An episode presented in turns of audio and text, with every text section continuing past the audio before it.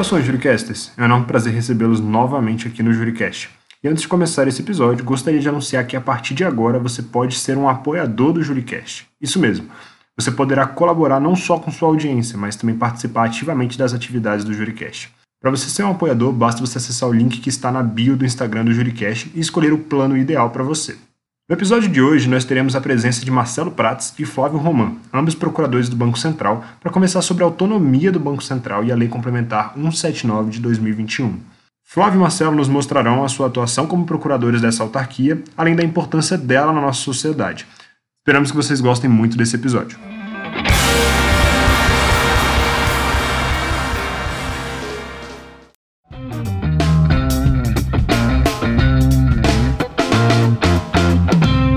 Então, primeiramente, eu gostaria imensamente agradecê-los por estarem aqui hoje, por estarem é, vindo até o Juricast para contar um pouquinho da atuação de vocês. E antes da gente começar o episódio de hoje, eu queria que vocês dois, nossos convidados, se apresentassem. Para começar, o professor Flávio. Conte um pouquinho quem é você, sua atuação tanto profissional quanto acadêmica, professor. Boa noite, obrigado, João. Valeu, Marcelo. É, boa noite para todos aí que estão acompanhando a gente pelo canal do YouTube. É, primeiro, agradecer ao João pelo convite, é, principalmente para falar sobre um tema que a gente gosta, né? A gente gosta de Banco Central, né? É, contando um pouquinho da minha história para vocês e a minha relação com o Banco Central. É, ninguém nasce, né, pensando assim, né, como sonho de infância, ah, quando eu crescer eu quero ser procurador do Banco Central, né? Mas é, algumas circunstâncias acabaram levando a isso. Né? Estou já há 21 anos no Banco Central, tive alguns intervalos que eu saí do Banco Central e voltei né, para o Banco Central, mas é, até quando eu terminei a faculdade de Direito, é, não tinha perspectiva de procurar, a, a, a, de atuar nessa advocacia pública, né? O fascínio mesmo era eu fazia o estágio no Ministério Público e buscava o Ministério Público. No entanto, o que eu queria fazer mesmo logo que eu me formei era começar a trabalhar em algum emprego público que eu fosse aprovado.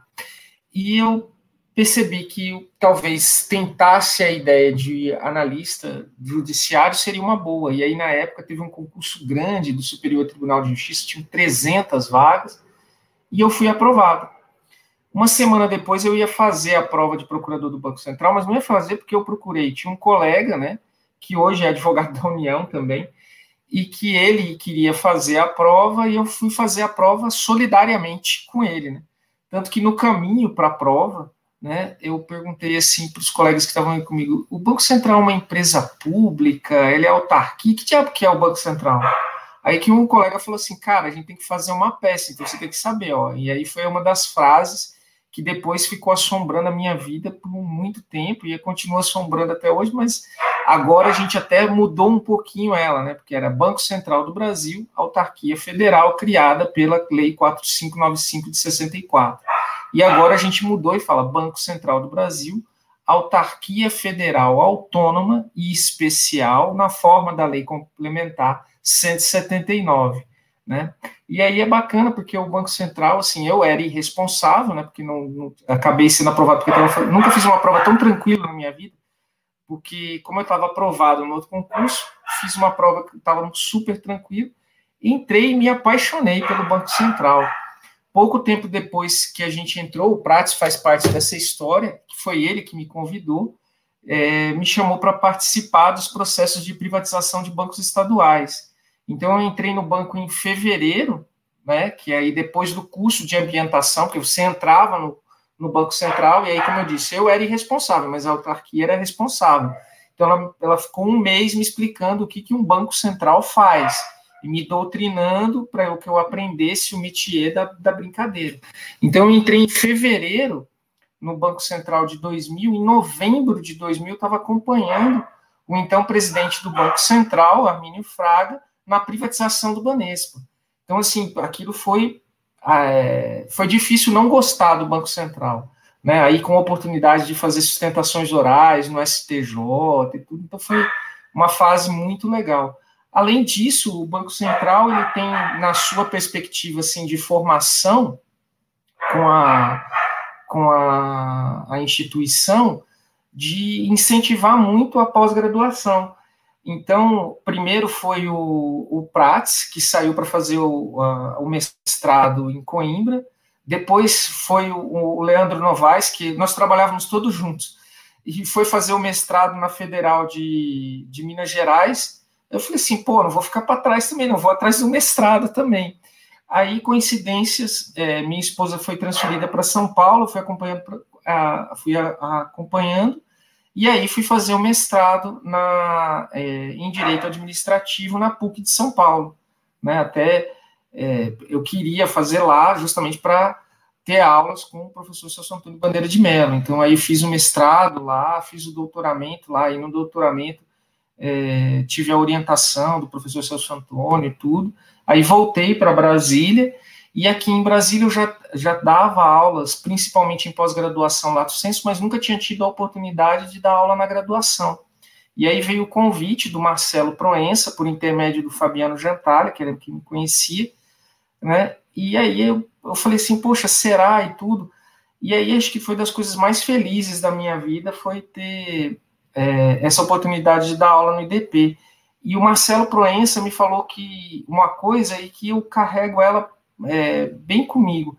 Ele falou assim: olha, você vai ver como é diferente da aula na graduação. Na graduação você forma muito mais vínculos com os seus alunos, né? A relação é muito mais duradoura, o semestre é muito mais alongado, o número de aulas são muito maiores e, e o aluno é, da graduação ele é diferente mesmo do, do, do da pós-graduação, no momento em que ele é mais aberto e mais desarmado, e, e, muito mais questionador também ao mesmo tempo, por incrível que pareça, do que o aluno de pós-graduação. Né? Então, para mim, tem sido uma felicidade aí nos últimos seis, indo para sete anos, que estou aí na graduação do IDP, muito contente né, à frente disso. Então, acho que depois eu posso contar mais das minhas aventuras aí com o direito, tem algumas passagens interessantes também aí, se for do interesse de vocês aí, tá bem? Aí eu claro. passo a palavra Marcelo, se quiser contar um é. pouquinho. E esse vínculo foi até um nosso vínculo, né, professor? Acho que a gente começou também por conta da graduação, né? Então, eu acho que isso também reflete aqui no Juricast. Então, Marcelo, eu também queria saber um pouquinho da sua história, que eu sei que tem grandes nomes no seu currículo e a gente queria também ouvir um pouquinho dela. Obrigado, João, obrigado aí pelo convite. Boa noite aí, Flávio, quem estiver nos assistindo. Pois é, o Flávio disse que pô, ninguém nasce é, pensando em ser procurador do Banco Central. Na verdade, acho que muito pouca gente nasce pensando em ser advogado, né? Criança, é, se você perguntar, pô, o cara quer sempre ser jogador de futebol, sei lá, médico e engenheiro, mas advogado é aquele negócio ninguém sabe direito. Quando, pelo menos quando você é criança, ninguém sabe direito o que é advogado, o que esse pessoal faz, né? E aí, meio, no meu caso também, a, a até quando eu fiz o vestibular, a minha, o meu vestibular na PUC de Minas Gerais foi para engenharia. Eu era, porra, gostava pra caramba de matemática, física e queria ser engenheiro e acabei por por outras questões também, por colegas e amigos que iam fazer direito, acabei fazendo direito na UFMG. Como fui aprovado na PUC para engenharia e direito na UFMG, eu falei, pô, vamos para a Universidade Federal. Fui fazer direito e, e assim, até de uma maneira mais, mais é, estranha de uma carreira tradicional, um grande amigo meu, nosso, na verdade, o Leandro Novaes, que era meu colega na UFMG, quando chegou ali, a gente estava, isso estou falando ali dos meios dos anos 90, a gente acabou decidindo abrir uma livraria.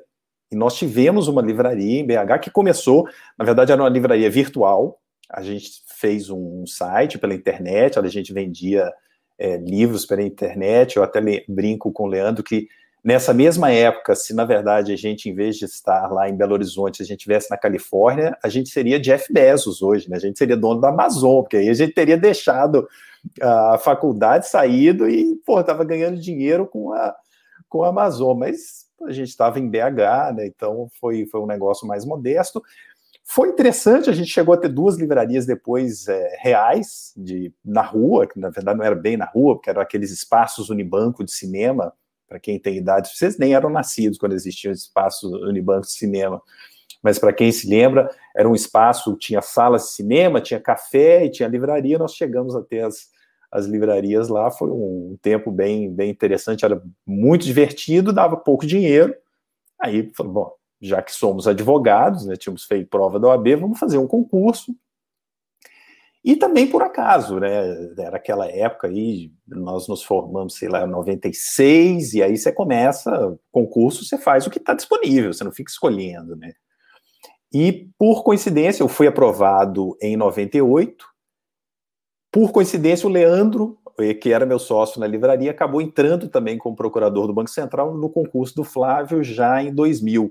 Então, nós somos colegas, é, fomos colegas de faculdade, colega de é, é, sócios na livraria e, e, até hoje somos colegas de Banco Central atuando na Procuradoria. E aí é como o Flávio disse, você, pelo menos na nossa época, você entrava no Banco Central meio que sem saber é, o que, que o Banco Central faz. Ninguém sabia direito. E mesmo se você pensa hoje a, a, a visibilidade que o Banco Central tem é muito diferente do que era ali no fim dos 90, início de 2000. Tanto que as pessoas, mesmo as pessoas, se você pegasse um táxi ou conversasse com amigos e tudo, as pessoas achavam que a gente era gerente no Banco do Brasil, sabe? Não, não tinha essa história de advogado do Banco Central. Ah, tá, você trabalha no Banco do Brasil. Não, eu tô até com problema na minha conta corrente lá no... Não, não, não é bem isso, né? mas não tinha essa visibilidade que o Banco Central tem hoje. Raramente, assim, você conversava com pessoas que pensavam, ah, o Banco Central, tá? Como é que tá a taxa de juros e a Selic? Hoje até teve reunião do Copom e o Copom, sabe, não, não tinha essa, essa visibilidade. Mas foi um, um lugar que nos deu tantas possibilidades, temas, assim, como o Flávio disse, desde a privatização dos bancos estaduais, que foi assim um, um marco logo depois da estabilização ali monetária com o Plano Real de 1994. É, acho que no ano seguinte, um pouquinho depois, teve a Lei de Responsabilidade Fiscal. E aí começou a se preocupar.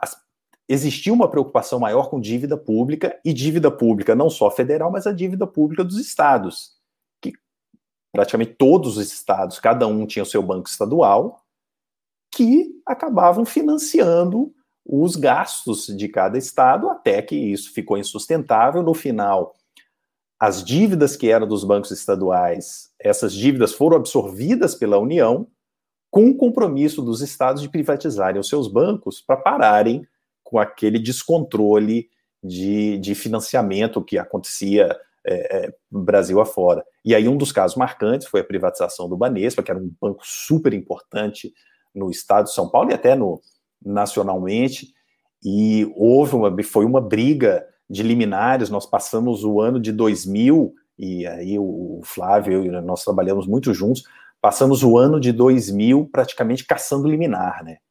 Era tentando avançar com o processo de privatização, vinha alguma ação judicial, o sindicato dos bancários de São Paulo era muito forte, e e aí isso a gente teve uma vivência é, extremamente interessante na parte do contencioso e no contencioso de, de alto nível ali, porque era um, um, um, uma, eram ações é, importantes relacionadas a uma privatização. A, nós trabalhamos muito, de maneira muito próxima com a AGU, até na época o advogado-geral era o hoje ministro Gilmar Mendes, né, o, o lá do, do IDP também, trabalhamos, e com o André Serrão, que era o, o principal é, assessor do, do, do, ministro Gilmar na época, e foi é, extremamente valiosa essa, essa experiência que a gente teve ali já, nós recém-ingressados no Banco Central, tivemos essa experiência muito relevante na parte de, de contencioso.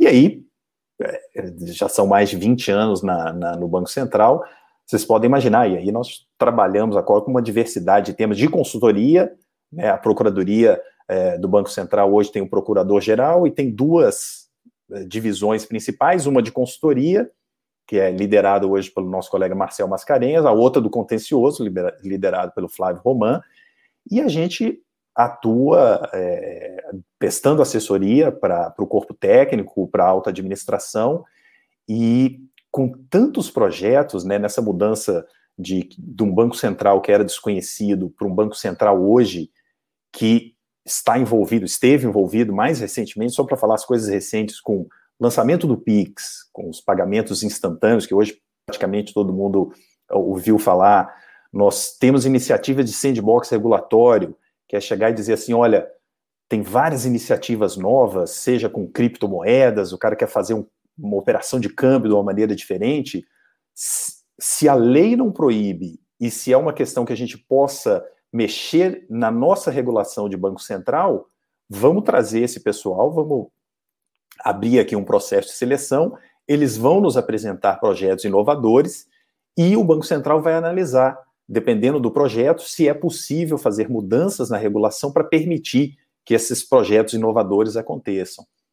E outra questão que é, eu também estou envolvido mais diretamente, é a questão da moeda digital de Banco Central, o Central Bank Digital Currency, a CBDC, que o Banco Central tem um projeto, tem discutido bastante isso no último ano. Nós estamos fazendo uma série de, de webinars agora nesse segundo semestre, para não só para informar a sociedade sobre o que, que diabo que é esse real digital, que, que vai ser uma moeda diferente, é uma nova forma da, do real, vai acabar o dinheiro ou não. Então, para tentar trazer o tema para a sociedade, e é um tema que me é muito caro, porque foi justamente um tema que eu estudei num doutorado que fiz também, já agora, recentemente, não, é tão, não foi tão longe, foi de 2004 a 2008, na, na Universidade de Duke, nos Estados Unidos, e por um acaso eu tinha é, ido estudar regulação financeira depois daquela crise bancária é, impressionante que houve em 2008, 2009, mas acabei é, desvi me desviando um pouco do tema principal, acabei estudando moedas digitais, especialmente a moeda digital do Banco Central, e por isso um tema é, sobre o qual tenho escrito, tenho trabalhado, tenho também um, um grande é, interesse, um grande prazer em tratar do tema. Então, é isso, é só, é, acho que nessa, nessa primeira intervenção é isso, é dar uma ideia de como carreira jurídica pode te levar por caminhos tão diferentes, né? De uma é, carreira assim, mais tradicional, se você for pensar no atuar como Ministério Público, ou atuar como advogado privado, ou tendo cliente, atuar como juiz, até essas coisas que é, são um pouco desviadas de um padrão, né, de ser advogado de um banco central ou do banco privado. Você vai lidar com, com temas que muitas vezes na, na universidade ali não está claro é, esse, essa, esse mundo que existe em que os advogados estão presentes e a quantidade de temas diferentes que nós acabamos é, nos envolvendo com esses temas, aprendendo, e o mais interessante disso tudo é que termina sendo um aprendizado constante. Você vai construindo com aquela base jurídica que você criou ali desde a universidade, mas olha, é, o Flávio pode dizer, acho que ele vai concordar comigo, nós temos mais de 20 anos de Banco Central e é raro o dia em que a gente não aprenda alguma coisa nova ou não descubra, fala, puxa, mas isso estava lá e, e, realmente eu não sabia ou não estava me lembrando.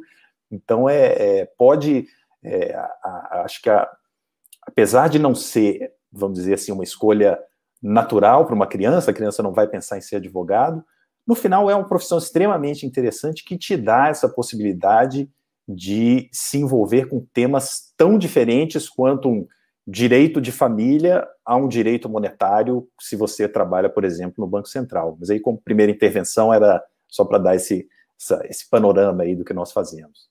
Antes de eu começar as perguntas relacionadas a esse tema de hoje, que a gente vai falar sobre a autonomia do Banco Central, cabe uma intervenção, você falou sobre Belo Horizonte, que você não, não virou Jeff Bezos, Belo Horizonte hoje está sendo taxada como uma Vale do Silício brasileiro, né? Tem várias startups começando por. É verdade. É, é verdade. Acho que, acho que só foi uma questão de time, né? Acho que se tiver, foi é. questão de time. Mas para começar, então, essa conversa, é, eu acho que para a gente colocar todo mundo no mesmo pé, seria importante a gente primeiro conceituar o, qual a necessidade que foi vista para que houvesse um Banco Central autônomo, quais os benefícios que isso traz é, e quais foram as principais mudanças trazidas com a Lei Complementar 179 de 2021? Caso quem quiser comentar primeiro, Flávio ou Marcelo. Não, eu, eu começo então, só para. Eu já até falei assim, eu toquei ali no que seria a razão principal para um Banco Central Autônomo, era justamente aquela questão do financiamento do tesouro. Porque você tem uma instituição pública, o Banco Central é uma instituição pública, não é uma empresa pública, como o Flávio imaginava, né? é uma autarquia, hoje uma autarquia de natureza especial, mas é uma instituição pública, uma instituição de, que está ali dentro da estrutura do governo, só que é uma instituição que tem um poder que nenhuma outra instituição pública tem, que é de criar dinheiro. Então você imagina qual era a, a dificuldade principal e o que, que é o fundamento essencial da, da independência do Banco Central, da autonomia do Banco Central, é você tentar separar essa função de criação do dinheiro da função mais fiscal de financiamento do governo. Por quê? Porque se a instituição que emite o dinheiro, se o Banco Central começa a financiar o Tesouro de maneira livre, começa a criar dinheiro para financiar qualquer iniciativa de, de gasto do Tesouro, o resultado, e isso ficou muito claro para nós, né, no, é muito claro para nós no Brasil, mas em toda a literatura econômica, não há um lugar em que isso não tenha acontecido no mundo, em qualquer época que você é, examine. Se o Banco Central começa a emitir dinheiro simplesmente para financiar o Tesouro, isso tende a levar a uma inflação que acaba ficando descontrolada, com todos os problemas de. Uh, aí depois você perde toda a, a capacidade de econômica, de desenvolvimento, as pessoas perdem completamente a noção de preços. É, eu mencionei também uma, um outro episódio muito importante para o Banco Central, para a nossa história monetária, que foi a criação do Plano Real. Antes que, e desde 94 nós temos uma estabilidade monetária relativa, claro, mas ainda é, muito superior a várias é, tentativas que nós fizemos antes e tínhamos uma inflação descontrolada, era coisa de, de 90%, 100% ao mês. E isso era, era uma loucura para quem viveu é, essa fase. Era assim, era você pensar que no dia que você recebia seu salário, você tinha que ir ao mercado e fazer as compras. Por quê? Porque no dia seguinte seu salário já tinha perdido 5%, 10%.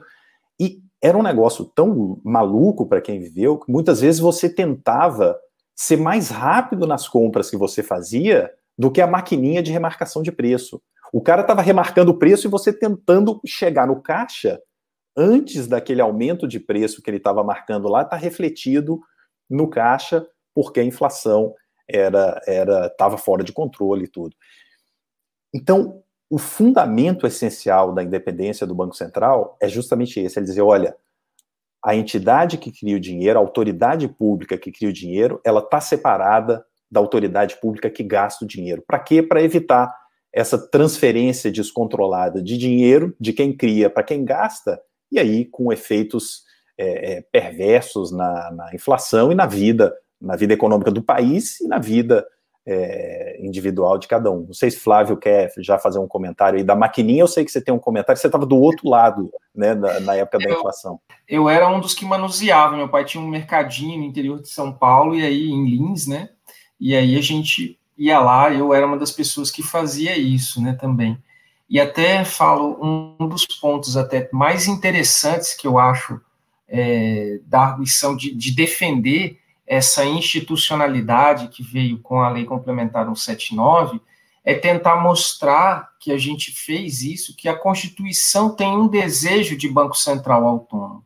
E a gente fez isso a partir de dois argumentos, um deles até tendo por base a pesquisa que um colega nosso fez no mestrado do UniceuB sobre a perspectiva histórica da Assembleia Nacional Constituinte, em que ele demonstra que o tema da autonomia do Banco Central, até ele fala no começo assim, é intuitivo que as pessoas na década de 80, aquilo já estava sendo disseminado no mundo, o conceito de Banco Central Autônomo. Então não era trivial imaginar que os constituintes não sabiam que aquele tema estava sendo discutido no mundo e não discutissem o perfil que ele ia ter de Banco Central.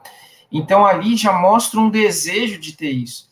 E a, o argumento que é usado para já não colocar no Banco Central os mandatos é que a matéria não seria daquele ponto de vista que a gente aprende no direito constitucional, materialmente constitucional, que ela deveria vir por lei. Mas alguns aspectos que a Constituição coloca no papel do Banco Central têm exatamente a ver com o que o Marcelo está falando. Ele fala: olha, o Banco Central não pode financiar o Tesouro, direta ou indiretamente, então ela prevê expressamente isso na Constituição, e diz mais: ele pode comprar e vender títulos mas não pode comprar e vender títulos do Tesouro com outra finalidade que não seja de manter a estabilidade de preço, que não seja a regulação da moeda. Então, ele não pode comprar e vender títulos do Tesouro Nacional com a finalidade de financiar esse mesmo tesouro. Né? Então, ali a gente tentava mostrar um pouco da vontade do Constituinte de fazer isso, de ter um Banco Central autônomo, porque a gente já estava numa escalada inflacionária. A gente tem uma Constituição que é de 5 de outubro de 88, o plano real é na década de 90 por conta disso. E aí é interessante que a moeda ela é tão é, infraestrutura que a gente, quando tem uma inflação, a gente não inflaciona só a, a, o custo da moeda, a gente inflacionava litígios também. Então, dentro dessa questão do Banco Central, a gente teve a oportunidade de trabalhar na tentativa de construir o acordo, né? Finalmente deu certo esse acordo, está indo até hoje. Vamos ver aí se até o final do prazo as pessoas aderem aos acordos e a gente elimina esse passivo, mas ele não era só a causa em que a gente discutia qual era o índice de remuneração correto, se era um ou se era outro. Ela não era só a maior lead de, repetitiva do país, porque no, nos cadastros do CNJ por tema, cada plano era um tema. Então ele era o primeiro, o segundo e o terceiro colocado dos maiores litígios repetitivos. Então, eram os três maiores litígios. Então, isso é, congestionava até o nosso judiciário, porque a moeda era tão infraestrutura que ela levava o problema dela para todos os cantos. Eu firmava um contrato com o João de aluguel e estabelecia um preço. Só que esse preço era objeto de uma disputa todos os meses. Não era só no final do ano, quando a gente fosse renovar para discutir. Todos os meses a gente estava discutindo ou então eu fazia aquele mecanismo por baixo dos panos e dolarizava o contrato de, é, de aluguel. Então, assim, é, é, hoje, assim, olhando para trás, fica até difícil imaginar como que eu consegui viver naquela infância com aquele absurdo de moedas, né? A, aquele número de notas. A, a gente olha para trás, a gente teve nota de 100 mil. Né? Não era de 200 reais, não. Era de, a gente questionou se uma nota de 200 reais né? Não seria um, um pretexto para lavagem de dinheiro. A gente chegou a ter nota de 500 mil e de 100 mil. Então, assim, é, é, foi uma conquista civilizatória, necessariamente, essa do Plano Real. Foi legal ter chegado no Banco Central já com essa batalha vencida, né? Para a gente poder pensar em temas novos, porque é, a política pública do Brasil até 94 só existia uma: combater o, dragão da inflação tudo dependia de vencer esse fenômeno. A gente começou a ter outros problemas porque a gente venceu esse aí. Né? Se a gente não colocou a inflação, é, agora ela está começando a querer ameaçar com dois dígitos, né? Até já é bom, até nesse ponto, fazer já o disclaimer meu e do Marcelo, né? Aqui estamos Marcelo é, e Flávio, pessoa física, né? Então são as nossas opções pessoais é, como estudiosos do direito, né, e não posições institucionais, né, ainda mais tendo em vista agora que a inflação está querendo subir um pouquinho, o aumento dos juros hoje vindo para 6,25 hoje, né, então aí da Selic, então é bom fazer esses esclarecimentos, né, também. Mas então, a gente pode pensar outras políticas públicas de implementação e tudo disso. Eu não tenho dúvida que se a gente vivesse ainda o, o período que a gente viveu com inflação de 84,32% ao mês, né, a gente estava aí brigando, né? Não à toa, um, é um livro que é muito gostoso de ler, né? Às vezes o pessoal não gosta muito dela, mas eu sou fã, eu sou fã dela, inclusive porque eu gosto até dos livros infantis dela que eu li é, com a minha filha, né? Minha filha fez até eu ir pedir autógrafo para ela, que é a Miriam Leitão, mas ela chama a Saga do Povo Brasileiro. E ela chama de saga e é perfeito, não. Foi uma saga mesmo para vencer o fenômeno inflacionário. Vocês que são mais jovens, que não viveram aquele período, é, é ótimo de ler para ter o tamanho do problema que era aquilo lá e o resgate que a gente tem que ter de prezar por ter uma moeda forte, né? O quanto isso é importante. Eu vou aproveitar que eu estou com cara do contencioso do Banco Central é, e aproveitar para te perguntar um pouco sobre a ADI 6696, que foi discutida exatamente sobre a constitucionalidade da, da lei complementar que trouxe a autonomia do Banco Central. Ah, além, né, óbvio, da, de se discutir a constitucionalidade dessa lei, quais foram as maiores discussões trazidas nessa lei? eu acho a gente, a gente pode fazer assim dois é, momentos, né? Algumas discussões que a ADI resolveu e algumas discussões que a ADI vai criar também, né? Que eu imagino possam vir a criar que ela não soube resolver. Né? A primeira discussão foi do processo legislativo.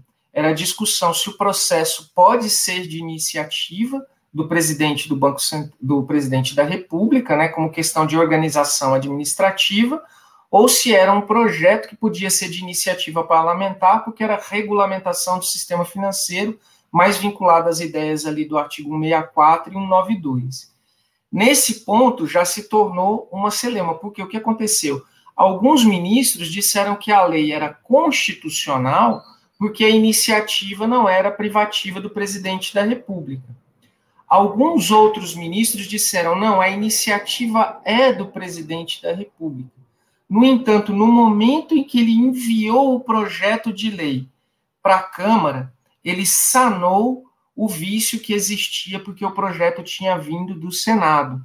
Então, com a aglutinação desses dois projetos dentro da Câmara e tendo a disposição regimental que fala quando um projeto vai ser discutido na Câmara e tem um projeto com o mesmo conteúdo que já foi aprovado pelo Senado, esse projeto encabeça as, a, as proposições. Então, um, a, alguns ministros consideraram que era constitucional por esse fundamento, e o relator foi um dos que consideraram, falou, não, a iniciativa é aberta. E essa votação, como a gente está sem um dos ministros, que ainda não foi feita a sabatina do ex-advogado-geral da União, o ministro André Mendonça, ela terminou em 5 a 5.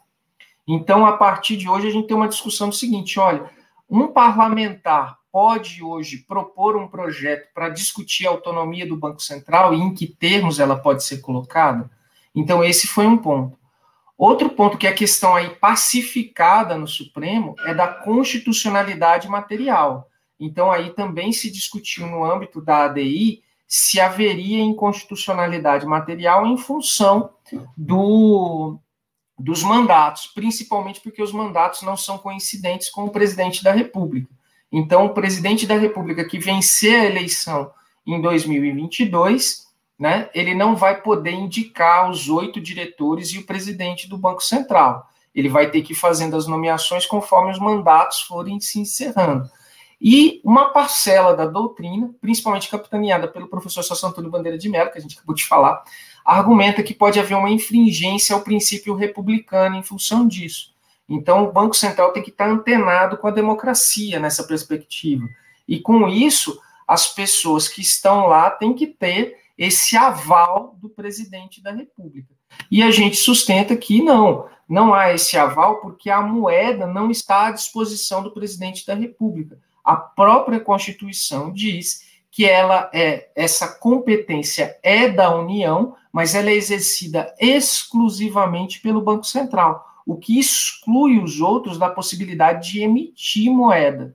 Então é o Banco Central que diz qual é o volume para preservar esse poder de compra, inclusive por conta desse conflito de interesses que é o, o, o Estado como emissor e como quem gasta o dinheiro. Se eu pudesse emitir dinheiro sempre que eu quisesse mais, seria uma maravilha, mas eu acho que a moeda que eu emitiria não seria tão aceita assim é, fora do, da, do meu mundo particular, né?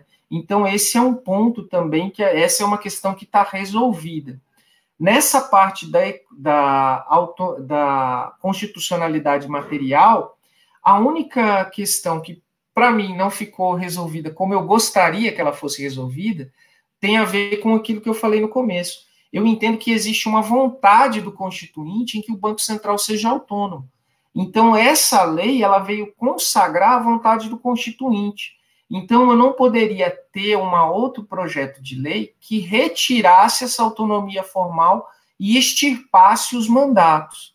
E isso o Supremo não resolveu e não disse na ADI. Então, se a gente tiver uma nova lei, por exemplo, o presidente da República, que ele elegeu-se em 2022, ele queira reformular por completo, né, espero que não aconteça isso, porque a gente já tem problemas demais para resolver, mas mande um projeto de lei retirando essa autonomia, ou mesmo um outro parlamentar proponha essa iniciativa, esses dois pontos ficam é, ainda para ser decididos. Se é a iniciativa do presidente da República e se isso pode ser feito se seria um retrocesso na vontade do constituinte que quer um banco central autônomo. Né? Então, acho que seriam esses os dois pontos assim que ela resolve e os dois que ela não resolve. Aproveitando, eu queria até mencionar uma frase do ministro Lewandowski, que ele fala que não há como deixar de admitir que o Banco Central do Brasil, a toda evidência, integra a estrutura da administração indireta da União, constituindo uma autarquia federal. Quando a gente fala muito sobre a autonomia do Banco Central, a gente pensa realmente numa assim, né, as pessoas acho que principalmente o senso comum e os leigos pensam numa independência. Quando esse assunto veio até mim pela primeira vez, eu pensei, pronto, vão privatizar o Banco Central agora. Então, assim, é, como é que agora é esse vínculo autárquico no regime especial, como é que ele está funcionando? Isso, não, certamente. E, e, assim, uma pergunta, João, que você também fez é exatamente o que, que mudou né, com a lei da, da autonomia. Então, é importante ter em vista que, como o Flávio disse, é, a autonomia do Banco Central foi um projeto constitucional, como diz esse nosso colega, o Rafael Chimenez, que começou ali, Constituição de 88 já deixou claro, lá no artigo 164, dizendo, olha, o Banco Central não financia o Tesouro, o, o, emissor de moeda é o Banco Central, o Banco Central não financia o Tesouro. Ali já foi o primeiro, a gente pode dizer assim, foi o primeiro passo em direção à autonomia. O segundo passo veio em 99, com o fim do câmbio fixo, que logo no plano real a gente tinha uma, uma paridade ali, a gente tentou, manteve por um tempo a paridade de um real para um dólar, isso depois não foi sustentável, acabamos passando... Sonho é um, um sonho nosso hoje em dia, né? Isso. Manter um real, um dólar. Cara, é. para ir para Disney hoje tá complicado. Exato. Então, essa, essa era a realidade ali logo no, no início do plano real, não era sustentável no, no longo prazo, foi importante para criar a estabilidade do plano real no início. Depois passamos a um câmbio flutuante, que é praticamente dizer: olha, é, a, a, o valor do real em relação ao dólar está em função da oferta e demanda. Se tem muita gente usando o real, quer é, utilizar o real para fazer seus pagamentos e tudo, e confia na estabilidade do real, ótimo. Se tem muita gente querendo trocar real por dólar, você começa a ter um desequilíbrio, e aí a cotação do câmbio flutua. É isso que nós temos desde 1999. Com o câmbio flutuante, foi possível criar o que é chamado regime de metas para a inflação, que significa o quê? O com, com base no decreto 3088, também decreto presidencial lá de 99, se estabeleceu que o Conselho Monetário Nacional estabelece qual é a meta da inflação e o Banco Central utiliza os instrumentos que entender é, cabíveis e necessários para atingir aquele objetivo, aquela meta da inflação. Hoje isso é feito por meio de mudança da taxa de juros, que a gente acabou de ter uh, uma reunião do Copom hoje, dizendo: olha, para atingir aquela meta de inflação, eu vou ter que aumentar um pouco os juros, porque a inflação parece que está saindo um pouco ali da meta, então eu aumento um pouco os juros para desaquecer a economia e o Banco Central utiliza os instrumentos que ele tem, principalmente, é, vamos entrar em umas questões muito internas, é operação de mercado aberto, é, compra e venda de título público com o sistema bancário.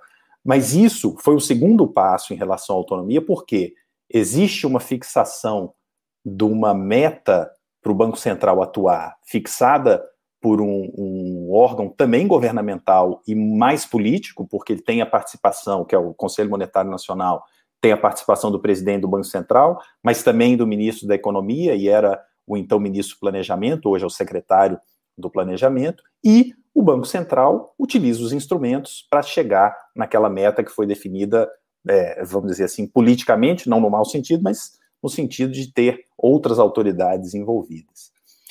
E, com isso, o que faltava nesse desenho legal institucional para uma autonomia formal, uma autonomia de verdade do Banco Central do Brasil, eram justamente os mandatos para o presidente, para os diretores do Banco Central, e foi isso ah, que veio com a nova lei de autonomia, agora a lei 179.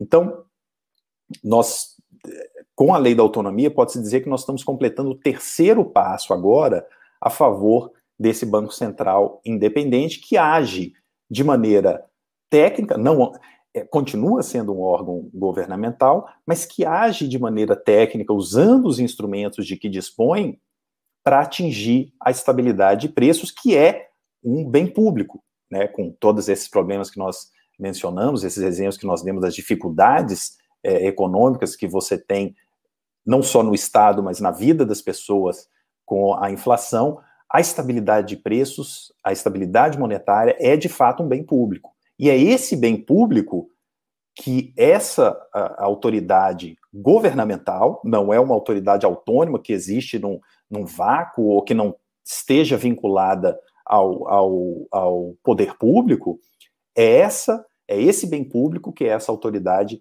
persegue e tenta implementar. Tanto que o que mudou, é, além da questão, primeiro veio essa questão do, dos mandatos, então agora você tem mandatos de quatro anos para o presidente, para o diretor, diretor do Banco Central, escalonados é, em, vamos dizer assim, quatro parcelas, para que é, sejam mudados ali a cada dois anos, o presidente, cada presidente da República que é, é eleito, ele não pode mudar, como o Flávio dizia, todo o, o, o corpo é, diretivo do Banco Central, ele vai a cada dois anos podendo fazer outras nomeações. Então, isso dá uma estabilidade institucional e gera, dentro de um, de um processo mais democrático, você tem diferentes, depois diferentes composições possíveis de um Banco Central com diferentes é, linhas de pensamento que pode acontecer a depender do presidente que tenha feito as nomeações. Então, essa foi, vamos dizer assim, a, a mudança fundamental que a lei complementar no 79 trouxe. Mas ela trouxe algumas coisas a mais. Ela disse que agora o Banco Central tem outros objetivos, além de garantir o que é chamado o objetivo fundamental da estabilidade de preço, agora o Banco Central também tem objetivos que podem ser considerados nesse caso, secundários em relação a esse objetivo fundamental da estabilidade de preço, que é a estabilidade e eficiência do sistema financeiro, que, que era um objetivo que o Banco Central já cumpria, mas que não tinha uma base legal clara, é, como tem agora com a, a 179, para garantir a estabilidade e eficiência do sistema financeiro. Disse também da suavizar as flutuações do nível de atividade econômica, para não deixar nem a, a economia aquecer demais ou desaquecer, né, mantê-la funcionando na, da maneira mais eficiente possível e fomentar o pleno emprego, que é, é, é trazer para essa preocupação da estabilidade de preço também a questão da, da, do pleno emprego, que, que acaba sendo um objetivo a ser considerado também pelo Banco Central. As metas de política monetária continuam com o Conselho Monetário Nacional, isso repetindo aquela, a, aquela organização institucional que já vem do decreto 3088. A questão do, dos mandatos, são nove membros, tem aqueles mandatos escalonados, uh, a cada. Na verdade, eu disse a cada dois anos, não, na verdade, são dois diretores e o presidente que são é, nomeados a cada ano, né? Eles têm o, o, o mandato, vence é, de dois em dois a cada ano, e aí o presidente pode fazer as nomeações. Além disso, é, o, um outro tema que é importante, justamente nesse sentido da, da, qual é o controle que esse Banco Central autônomo tem. Então, aqui é o artigo 9, por exemplo. Não, desculpe, o nono é o que muda a questão do, do cargo que era a natureza de ministro do presidente do Banco Central, agora ele não é, é deixou de ter aquele status de ministro, mas é interessante o artigo 11, que ele diz que o presidente do Banco Central ele apresenta semestralmente no Senado Federal, em arguição pública, o relatório de inflação e relatório de estabilidade financeira, explicando as decisões tomadas no semestre anterior. Então aí já, já se cria uma forma de controle direta pelo Poder Legislativo, que o presidente do Banco Central aparece semestralmente perante o Senado explica as decisões que foram tomadas, responde a questões, se por acaso a, a estabilidade monetária ou a estabilidade do sistema financeiro parecem ter, é, que tem algum problema, ele vai ter que responder a todas essas questões. Além disso, o Banco Central, como acontecia, ele continua é, é, sendo super, supervisionado na, nas suas contas pelo Tribunal de Contas da União, que pode fazer auditorias no, no Banco Central, e é, como qualquer outra instituição, qualquer pessoa, ele é sujeito ao controle judicial, em que suas decisões é, é, podem ser questionadas e são levadas ao Poder Judiciário de maneira muito clara.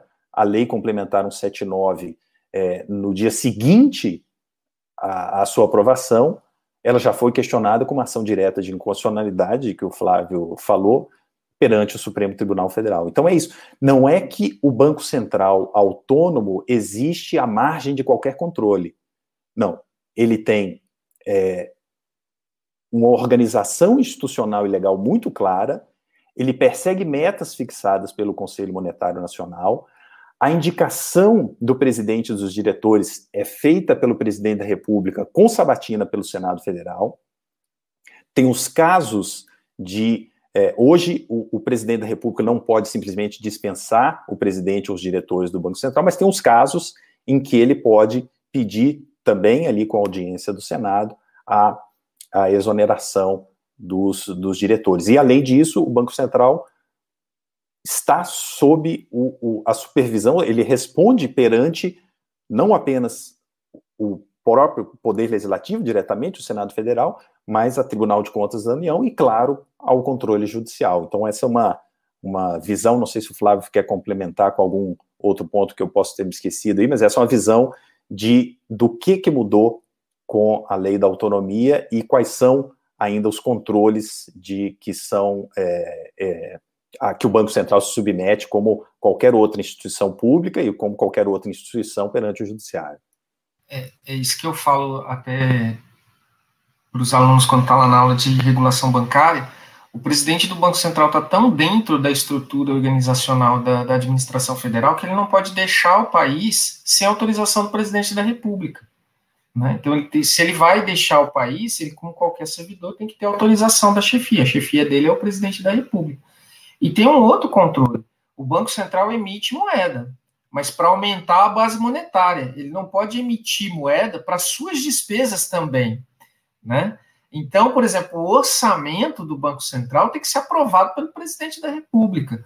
Então, se ele não tiver um bom trânsito né, com o, o, o presidente da República, é, e a gente é, não pode esquecer que a gente, de um certo modo, viu isso acontecendo com as agências reguladoras, um estrangulamento por meio de, de orçamento, né? Não sou eu que falo, tem, tem estudo do IPE sobre isso, inclusive a discussão se as taxas regulatórias tinham que ficar no orçamento dela para garantir a plena autonomia delas ou não. Né? Eu não sei se isso é necessário ou não, tenho, eu teria que parar e pensar para estudar isso melhor, porque elas estão dentro da organização administrativa e a Constituição, goste ou não, ela diz que o presidente da República é a autoridade suprema da administração pública federal. Então, todo mundo ali é ele que exerce a direção superior da administração. Então, tem que ter interlocução ali, as pessoas têm que aprender a conviver né, dentro desse conjunto de forma mais harmônica. Um outro aspecto que eu gosto de, de ressaltar também, quando pergunto para mim o que, que mudou, eu falei assim: ó, vai nas revogações. As revogações têm muita indicação clara do que, que mudou porque aí você vai perceber que o controle da moeda ficou muito mais concentrado no Banco Central. E aí, quando você vê as revogações do artigo 3 porque geralmente você coloca as principais competências de um determinado órgão nos primeiros incisos. E aí você vê que foram revogados do artigo 3 que é do competência do Conselho Monetário Nacional, os incisos 1 2 e 3 que dizem exatamente com a moeda. E aí você vê que há um empoderamento do Banco Central na parte de gestão da moeda. O CMNE ficou com a competência que eu diria assim, mais estrutural e de diretriz estratégica. Ele falou: ó, a meta é essa e a banda da meta é essa. Mas os mecanismos para se chegar a isso agora estão mais empoderados no Banco Central também. Então a lei complementar não é só o mandato e nem a autonomia do Banco Central é só mandato também que a gente quis colocar desde o começo por conta disso que a gente estava querendo falar. Ó, tem uma vontade do constituinte de autonomia por conta disso. Ele já foi indicando alguns pontos ali também. Né? Então acho que é Achei basicamente porque mostrou muito essa, essa característica de uma autarquia em regime especial, né? A gente vê que não foi quase uma independência 100%, mas também não foi trazer de volta para a administração federal. Foi uma coisa meio termo em que o Banco Central está lá, mas a administração pública federal ainda continua ainda é, exercendo certo né, controle recíproco. É, mas agora falando em relação à população de forma geral, não só é, essas questões procedimentais, essas questões políticas, quais os efeitos que se espera com essa autonomia do Banco Central para a população de forma geral? Assim, quais são os efeitos? Uma taxa Selic mais estável, é, uma taxa de juros mais estável? Quais são as perspectivas futuras que a população de fora vai olhar e vai falar assim: ah, isso aqui foi por conta dessa autonomia? Não, acho que o, o que a gente pode dizer, e eu ia mencionar, acabei me esquecendo, você é, vai se lembrar, João, e quem estiver nos assistindo, vocês vão se lembrar, que se falava muito em autonomia de fato do Banco Central. Ah, não, mas o, o Banco Central já, já atua de fato com, com, de uma forma autônoma e tudo. Esse de fato significava o quê? Significava que não tinha uma lei claramente dizendo, não, está aqui formalizado em lei, o Banco Central agora é autônomo, e isso foi também uma das, das coisas que a lei é, complementar 179 trouxe. Eu, assim, na minha visão, é justamente a garantia que você tem hoje, institucional e legal, desde a Constituição até uma lei complementar, que por mais que possa ser é, é, revisada ou reformada, é uma lei que exige um quórum diferenciado para modificações e tudo. Então, você tem hoje consolidado no Brasil um regime institucional e legal que assegura ao Banco Central todos os instrumentos necessários para garantir a estabilidade de preço. E hoje se discute muito é, qual é o papel do Banco Central, se o Banco Central deve ir além da, da, dessa, dessa função de garantia da estabilidade de preço, para cuidar de questões, por exemplo, de, de climáticas, de aquecimento global, que mais que o Banco Central poderia fazer, mas me parece que, especialmente ainda no Brasil, em que a gente ainda passa por esses períodos inflacionários, que, que é, em muitos países envolvidos, você pode falar, ah, não, mas a inflação está muito baixa, o Banco Central já, já não está atuando tanto no controle da estabilidade de preço, então poderia atuar em outras frentes também, mas no Brasil, em que a nossa realidade ainda tem esses períodos inflacionários, e, e apesar de tanto tempo, desde o plano real, que a gente não tem uma inflação descontrolada, a memória inflacionária parece que ainda existe no Brasil.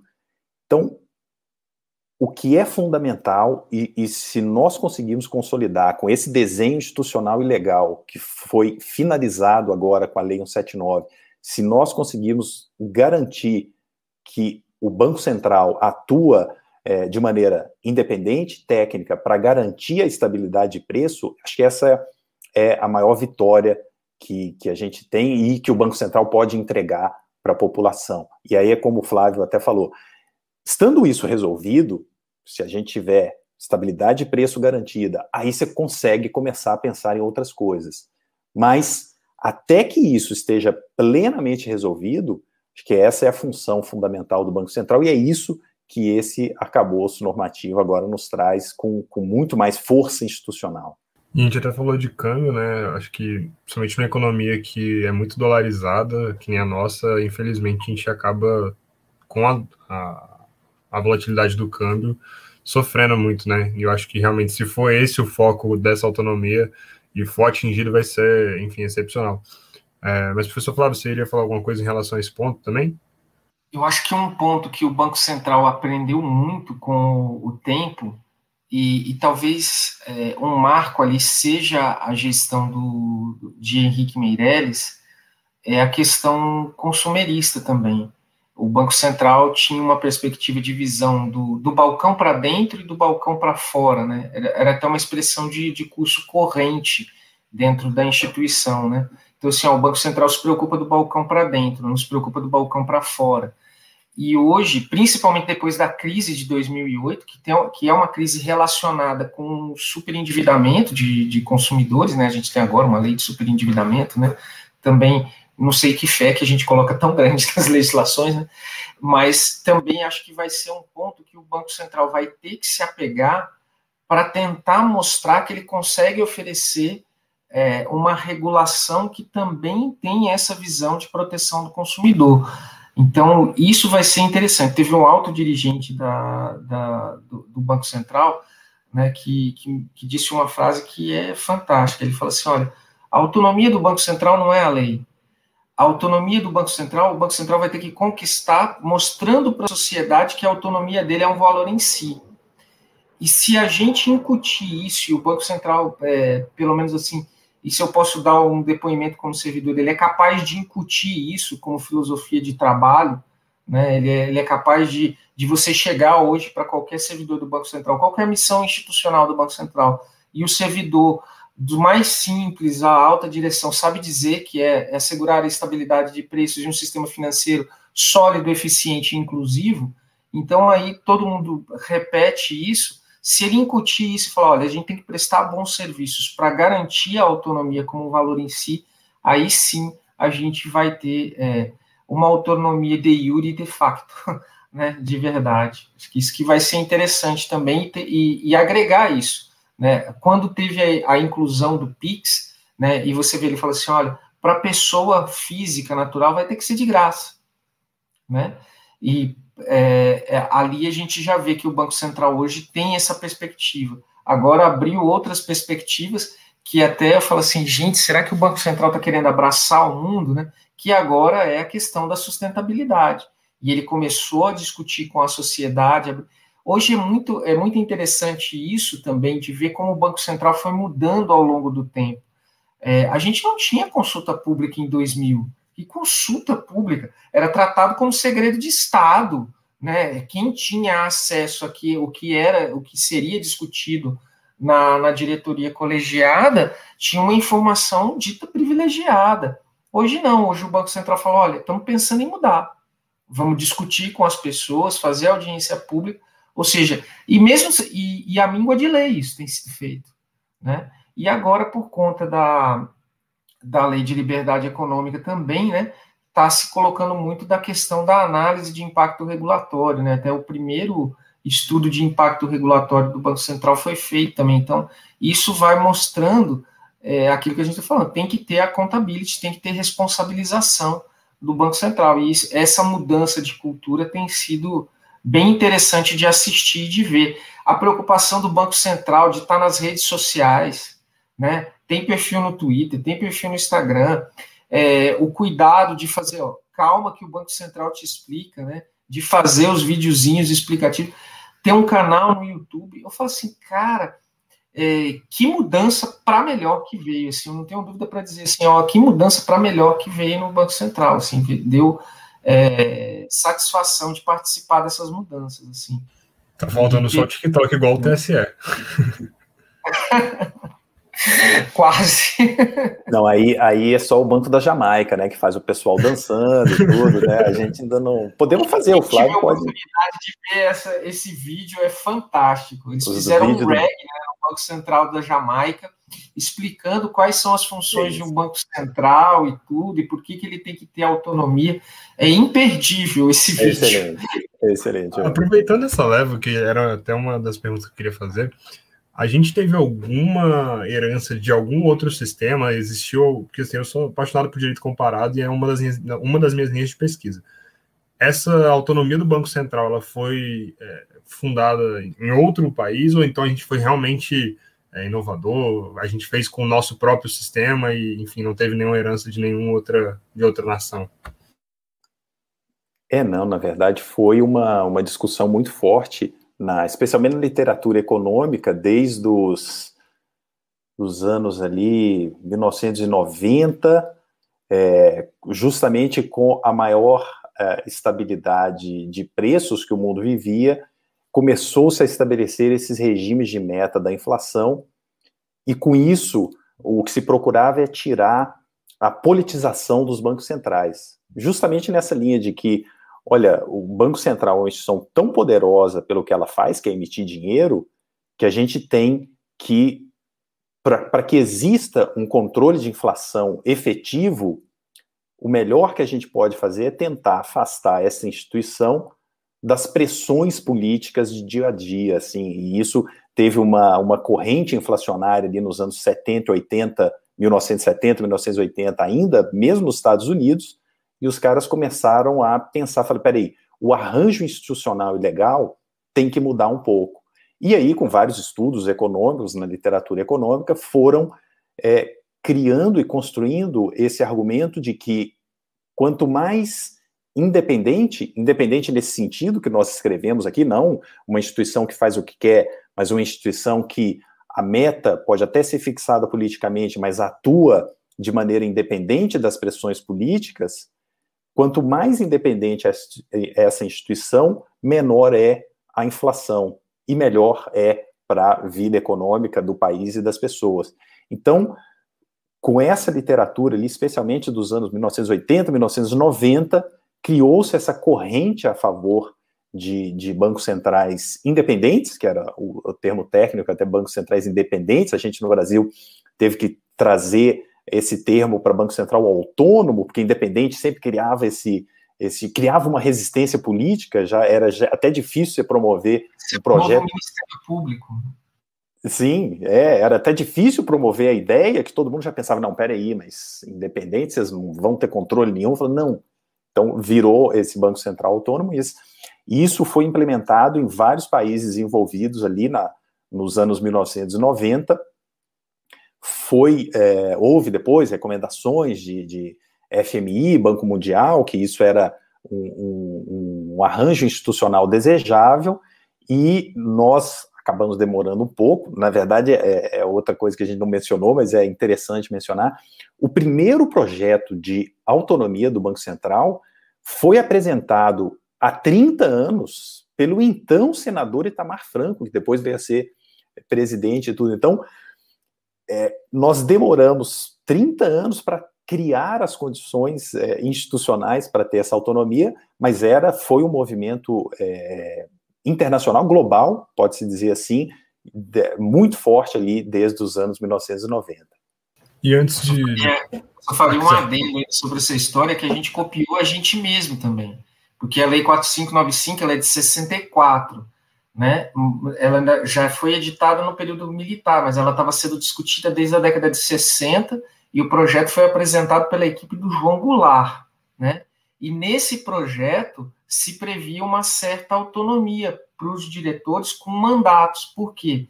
Porque naquela conjuntura, todos os diretores do Banco Central participavam do Conselho Monetário Nacional. E quem estava no Conselho Monetário Nacional tinha mandato. E esse mandato não era de quatro anos, era de seis, depois passou para sete, né? E aí tem a história caricata que aparece no, no, no Lanterna na Popa, que é o avô do atual presidente, né, o Roberto Campos, e que vai discutir com o presidente da República da época e fala: olha, não pode é, exonerar os, os, o, o, os diretores do Banco Central, eles são os defensores da moeda. Né? Aí o presidente da República diz para ele: quem é o defensor da moeda sou eu. E aí eles perdem o mandato justamente com o AI-5. Né? Então, é essa a história. Então, a gente também se repetiu nessa história. A gente já teve mandato, indiretamente, né, por meio do, do mandato que era do conselho, não pelo fato de ser diretor, mas a gente já teve essa oportunidade e durou, não durou muito tempo. Né? Ficou só de 64 até o AI-5, que é 68, né? Acho que é isso, né? Antes de, de fazer minha última pergunta, a Daniele perguntou: Flávio e Marcelo, já teve alguma air feita no Bacen? Eu não é sei o que, seria uma air. É o análise de impacto regulatório. É, ela passa a ser obrigatória para os votos do Banco Central agora em outubro, mas a gente já tem feito, porque assim tem, tem dois níveis de regulação do sistema financeiro. Um nível que é feito pelo Conselho Monetário Nacional, que é toda a, a regulação de instituições financeiras, e o nível de regulação do Banco Central, por exemplo, de instituições de pagamento, que o Banco Central segue as diretrizes do CMN, mas tem a capacidade de regular.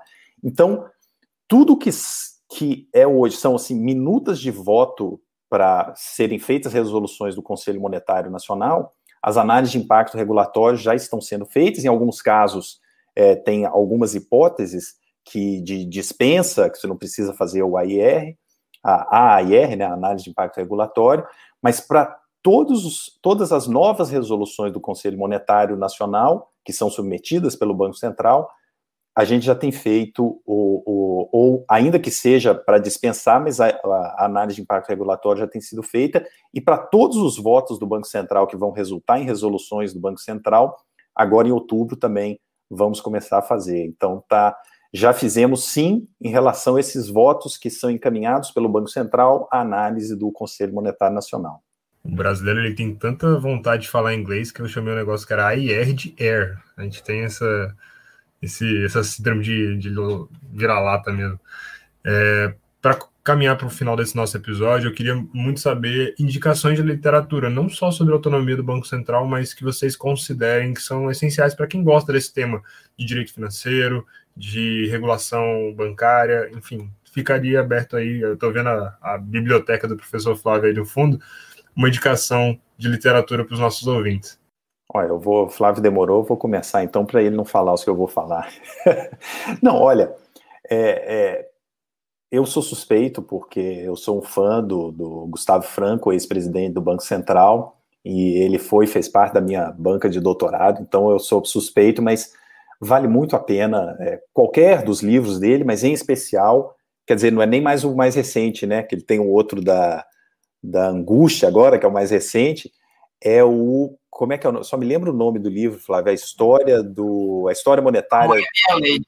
A moeda e a lei. Que é uma, isso, que é uma história monetária desde 1930 e pouco até, se não me engano, antes do governo Dilma, né? No início ali dos 2000.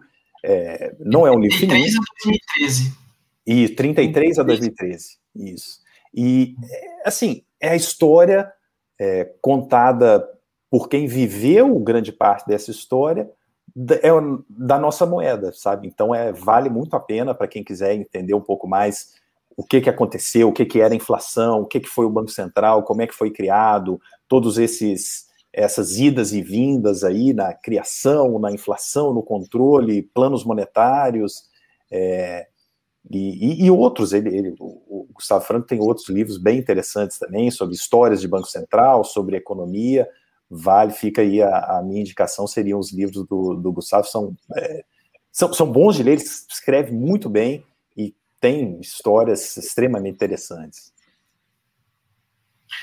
É, e, e, e, pode ver o, o capítulo do GPEC, a entrevista que a gente fez com ele, né? Já que o livro tem 500 páginas, Isso. Né, talvez ver uma hora e meia da apresentação dele seja interessante e ele conta muitas das histórias do livro. É até interessante porque que ele marca o em 70 em 33, que é o fim do padrão ouro no Brasil. Então também acabou o lastro e a moeda depende do curso forçado do curso legal. Então, por isso que a moeda e a lei. O, o texto é, é, muito bom. Né? Eu tenho, assim, alguns livros que eu, que eu gosto de, de recomendar. É, tem um que eu acho fantástico, não é do Gustavo Franco, mas tem o prefácio dele, que é O Homem que Roubou Portugal. Então, para quem gosta de história de moedas, assim, ele é fantástico, porque dizem que o português não é um povo de muitas luzes, o que é uma mentira danada, né? Os caras com um país daquele tamanho chegaram a fundar um império, né? É, um império transatlântico. E aí, ao invés de, de falsificar moedas, o Antônio Reis teve a brilhante ideia de falsificar o contrato que o Banco de Portugal tinha com a gráfica inglesa que fazia as moedas para Portugal. Ele gerou tanta moeda que criou inflação para o país. Então, assim, é um dos livros divertidíssimos de ler e você começa a ter uma ideia sobre como que é essa operação de trazer moeda. Tem, tem livros interessantes também para quem quer estudar autonomia de Banco Central e prestação das contas. O livro da Camila Vilar de Duran, né, tem até na biblioteca do IDP também, né, para quem tiver lá, que é o livro dela, até acho que estava por aqui, é Moldura Jurídica do, da, da Moeda, alguma coisa assim, a moldura jurídica da, da política monetária, né? Quem foi um pioneiro é, dessas questões sobre Banco Central e autonomia é o Jairo Sadili, tem um livro que é O Poder e o Cofre, né, que é bem interessante. Um livro que eu tenho usado nas minhas aulas e que eu recomendo muito, porque tem muita história e é uma pessoa que tinha muita vivência, é o livro do Gustavo Pinto, também tem na biblioteca do IDP Eletrônica, se as pessoas quiserem ler. É um livro sobre é, regulação sistêmica e prudencial, né? Esse é um livro tá bem legal, ele conta várias histórias, tem notas de rodapés do livro dele que são imperdíveis porque são pequenos extratos de contando de escândalos financeiros desde a época do auxiliar até o Cruzeiro do Sul, Marcelo, pra você ter uma ideia assim, de como o cara estava por dentro do que estava acontecendo. E outra coisa que é muito importante, que talvez seja a maior fonte de consulta, é o próprio site do Banco Central. Né? Para além dessas questões que, além a, a mim fiz uma, uma, uma, colega fez uma pergunta muito pertinente, que era a questão da análise de impacto regulatório. Mas já tem alguns anos que o Banco Central, ao lado da sua norma, traz a exposição de motivos, que são os votos, esclarecendo como que foram tomadas aquelas decisões e acompanhar também as notícias que saem nos sites, os trabalhos para discussão que o Banco Central publica, a própria revista da Procuradoria, né, tem muita coisa bacana no site do Banco Central. O Working Papers, que o Banco Central divulga também. Então, se você achar algum texto ali sobre isso, né, os textos até do IPEA, o IPEA tem feito muitas parcerias com o Banco Central também, então também tem estudos bem interessantes também, então são textos de, de primeiríssima linha para quem quiser estudar sobre Banco Central, que é um, um tema muito legal. Não, e, e, faltou fazer a nossa autopropaganda também, né, Flávio? Tem sobre a, a autonomia, quem, quem mais especificamente, aí textos muito mais curtos, tem um artigo que a gente publicou no Jota, em conjunto, é Flávio, eu, Marcel Mascarenhas, falando um pouco mais sobre ação mesmo, né, na, perante o Supremo Tribunal Federal, e tem depois um outro artigo, também de novo, Flávio, Marcel Mascarenhas, eu e Juliana Bolzani, publicamos sobre a independência de, do Banco Central no Project Syndicate, que tem, e lá tem o texto em inglês, tem em espanhol, tem em português, quem, quem quiser conferir, textos menores, mas bem específicos sobre esse tema, pode, pode dar uma olhada. E antes de caminhar para o final desse episódio, aqui a gente tem as alegações finais aqui no Juricast, que é o momento em que a gente encerra o episódio com a fala dos nossos convidados. E ainda que a gente não tenha, eu acho que um público muito grande menor de idade, tá aqui a oportunidade de vocês criarem um sonho de infância de ser dos nossos ouvintes serem procuradores do Banco Central. Então eu deixo vocês com as alegações finais. É, foi um prazer enorme ter recebido vocês aqui, um, muito feliz, um debate totalmente engrandecedor e realmente elucidou muitos pontos que até eu não conhecia e foi muito bom. Sobre essa história do sonho de infância, eu tenho uma história ótima, né? Porque meu filho, aquele que deu uma entradinha aqui, já até apareceu no Judiscast, ele, ele definiu esses dias o que, que ele quer ser quando crescer. Que ele, minha esposa trabalha no Ministério Público. Ele descobriu que ela tem 60 dias de férias. Aí ele falou: Ah, então é isso que eu quero ser. Então agora ele já aproveitou e falou assim: eu estou falando, poxa, se passar a reforma administrativa, ele vai perder o sonho de infância dele, né? Mas a história é muito boa. Vai ser igual ah, descobrir que Papai Noel não existe, né? é. Vai ser frustrante para eles. O que eu poderia dizer assim como alegações finais, assim, principalmente considerando assim o, o, que eu publico é uma parte do, dos meus alunos também ali no MDP, e espero também que o Juriscast chegue a outras pessoas é que talvez assim, é, dentro do direito, uma das maiores dificuldades minha foi criar o hábito do estudo, assim. É, eu levei muito tempo. Se eu tivesse aprendido isso durante a graduação, talvez hoje eu fosse um profissional mais dinâmico ainda, né? Então é, levou muito tempo. Hoje não. Hoje eu consigo é, ter essa disciplina. E se eu puder dar um conselho, é um conselho que eu tento passar até para meus filhos: criem a disciplina, de estudo. E não precisa estudar direito. Pode estudar aquilo que você gosta, estuda o que você quiser, ache a, a diversão nisso, né? Transforme isso no seu recreio, né? No momento que você tem para si, né? Porque quando você estuda, você se engrandece. Então é sempre um algo mais, né? É, eu falo que o direito caiu na minha vida porque eu, a minha primeira faculdade não foi direito ainda, né? Eu fui fazer uma outra faculdade, fui fazer filosofia na Unicamp só que tinha que estudar demais. Aí eu fui procurar um, um, um, um, lugar onde que a gente podia estudar um pouco menos, mas ainda assim é, conseguir algum destaque. Aí fui para o direito. E aí depois é que a gente vai entendendo qual o tamanho da relação que o direito e a filosofia têm, né? Não à toa, por isso que até o Eric lá foi fazer o mestrado dele em filosofia, e aí sim, é, talvez com a maturidade que o tempo dá, eu acho é, extremamente cruel essa ideia de você ter que aos 17 anos fazer a escolha da sua vida, né? Acho que a gente tinha que ter mais direito de se arrepender e talvez aos 17 anos tirar um ano sabático antes de tomar essa decisão. Mas se pudesse deixar um, um conselho para vocês é esse: criem disciplinas de estudar, de ter um tempo para você. Mais do que estudar, ter um tempo para você e para suas reflexões. É isso, João. E só queria agradecer. Foi muito legal, foi um bate-papo muito divertido. Só queria agradecer a você e o Marcelo e o pessoal aí que esteve com a gente, que fizeram as perguntas. Foi muito legal. Não, eu também quero agradecer, João, pelo convite, Flávio. E, mas eu vou, vou então vender o sonho de consumo de trabalhar no Banco Central, já que o Flávio ficou com esse negócio de 60 dias de férias, não. Se você for servidor do Banco Central, para quem conhece o prédio do Banco Central em Brasília, tem duas coisas que eu acho que só os servidores podem fazer. Então, para as crianças, eu acho que pode ser Primeiro, você pode ir lá no, teto do prédio, lá no final, no vigésimo tanto andar, e sair, tem uma partezinha fora, que eu acho que vai ser uma das vistas mais legais de Brasília, que, que você vai ter, da, da, da, da lá de cima, desse, desse praticamente ao teto ali do Banco Central. E do teto ao subsolo, para quem é servidor, você pode visitar a Caixa Forte, lá no quinto, sexto subsolo do Banco Central.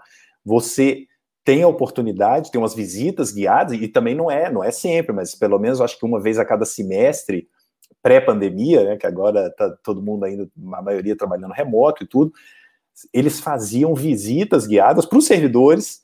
Você vai lá, as caixas fortes, é, é, é um negócio assim, é, não tem comparação, sabe, com é, portas de vidro super enormes e aquela estrutura gigantesca é difícil de descrever o quanto de subsolo, quanto, quão grande é o subsolo do Banco Central para guardar é, e ali guardar moeda, moeda física, que hoje já não é tão é, usar, já não tem um volume assim tão grande, mas é, é impressionante que é, ainda esteja esse todo esse espaço ali que foi criado para o meio circulante, que é, de, de, vez em quando vem os caminhões para pegar trazer o dinheiro, depois levar o dinheiro para para distribuir pelo sistema bancário. Então, esses aí são dois motivos para para ser servidor do Banco Central, você vai poder visitar não só o teto, mas o quinto, sexto subsolo também. E é, foi um prazer, a conversa sempre muito agradável sobre esse tema e, mais uma vez, obrigado Marcelo, pelo convite aí, João. Diga aí, Fábio. A gente montou, um, a gente está tentando, está é, tá estruturando um subgrupo dentro do GPEC para estudar a autonomia do Banco Central, né?